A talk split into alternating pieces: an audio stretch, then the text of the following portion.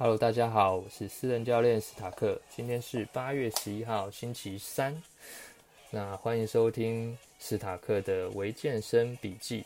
那今天是正式的第一集，我们要分享的是如何利用正确的心态跟观念，让你的健身计划更有效率。那为什么第一点就要分享心态跟观念呢？因为如果你有一个很好的计划啊，甚至有一个很好的课表，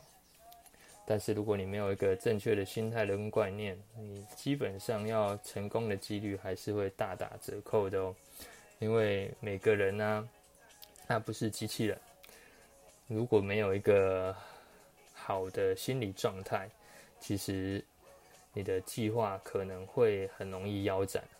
所以，我们不只是要关注肌肉动作训练。也应该针对我们大脑的情绪反应啊，还有心理的状态去一起做成长。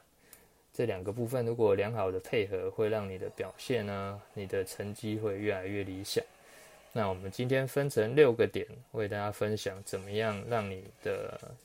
心理状态跟心态观念有更好的基础。那第一点的话，就是时常提醒自己要为什么开始。因为每个人如果要开始训练啊，应该一开始都有一个很重要的动机吧，就是可能大家说的初衷。那如果持续的运转，人不像机器啊，身体会疲劳，心态也可能会疲累。那如果时时去回想你当初的启动的动机，然后让你离开家里开始去训练啊，甚至在家里找一个。空间开始训练的话，你应该可以更好的去瓦解你的倦怠感，因为你每次想想想，哎，当初到底为什么开始，你会更有动力的去一直做下去。那第二点就是问自己想要什么。嗯，日复一日的训练啊，是随着你可能练了一年、两年、三年，甚至可能有些人短一点。一个月、两个月，我们都很有可能对健身开始失去热情。因为如果只是纯粹的，哎，礼拜几就去练什么啊，这样子当做是一个例行公事，你也没有在关注你到底进步了多少。这样子其实你只是一个当做活动在做吧。也许你有一个训练课表，但是你没有去。观察这个课表到底现在还适不适合你，就是有可能你的重量的调整啊、组数的调整，没有个目标的在做，你只是动一动就觉得比较安心，然后你也不在乎说你饮食跟你的训练是不是有搭配到。那其实这样的情况久了的话，你会觉得，哎，我就去练一练就好啊，礼拜一有去，礼拜二也有去。那这样子的话，其实你的训练动机会越来越少，那进步可能会会越来越缓慢哦。因为你的训练的量啊，或是你应该要稍微让自己突破的那种感觉，是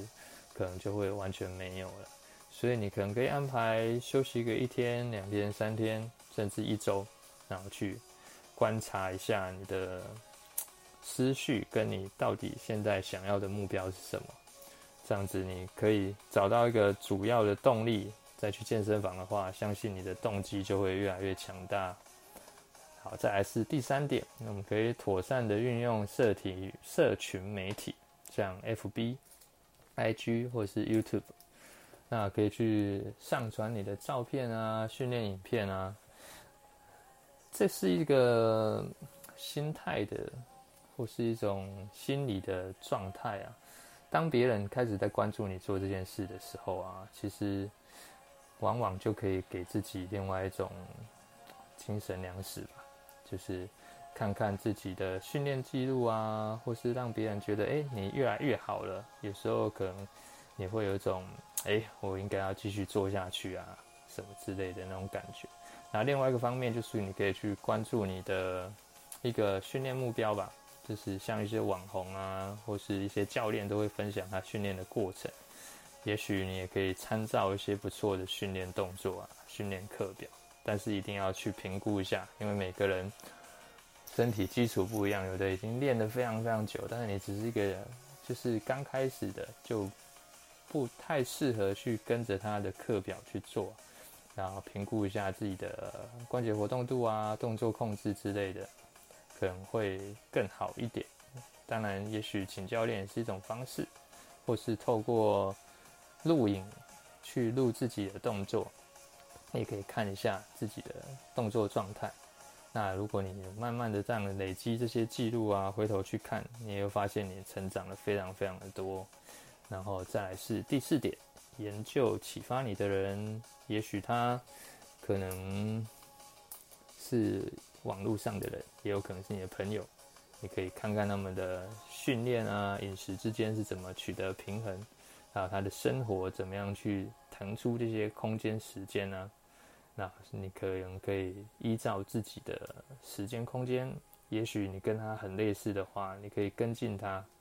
那你可能就会有很好的一个指标性的方向去前进。啊，第五点就是保持乐观。那我们心情起伏是很正常的，因为有时候可能上班啊，或是其他重要的事情，都可能影响到你的情绪。那去缓解它的方式可能不只是运动，有的人就是运动，那也很好，他可能运动就可以去缓解这个情绪。那有的人可能通过下厨啊、唱歌，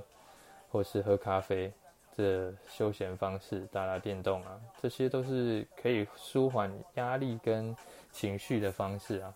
所以如果你心情真的非常非常不好，已经到会影响训练的状态的话，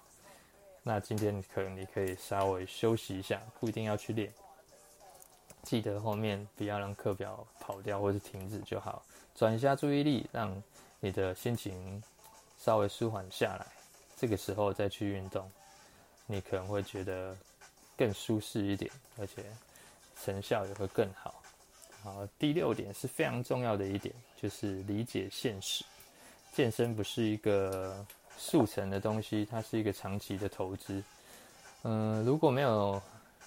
专家教练的指导啊，其实进步是非常缓缓慢复杂的。甚至你即使有教练在带啊，或是有一些朋友在带着你做。你的进步一开始可能还会蛮快的，但是其实身体的适应啊、进展，它是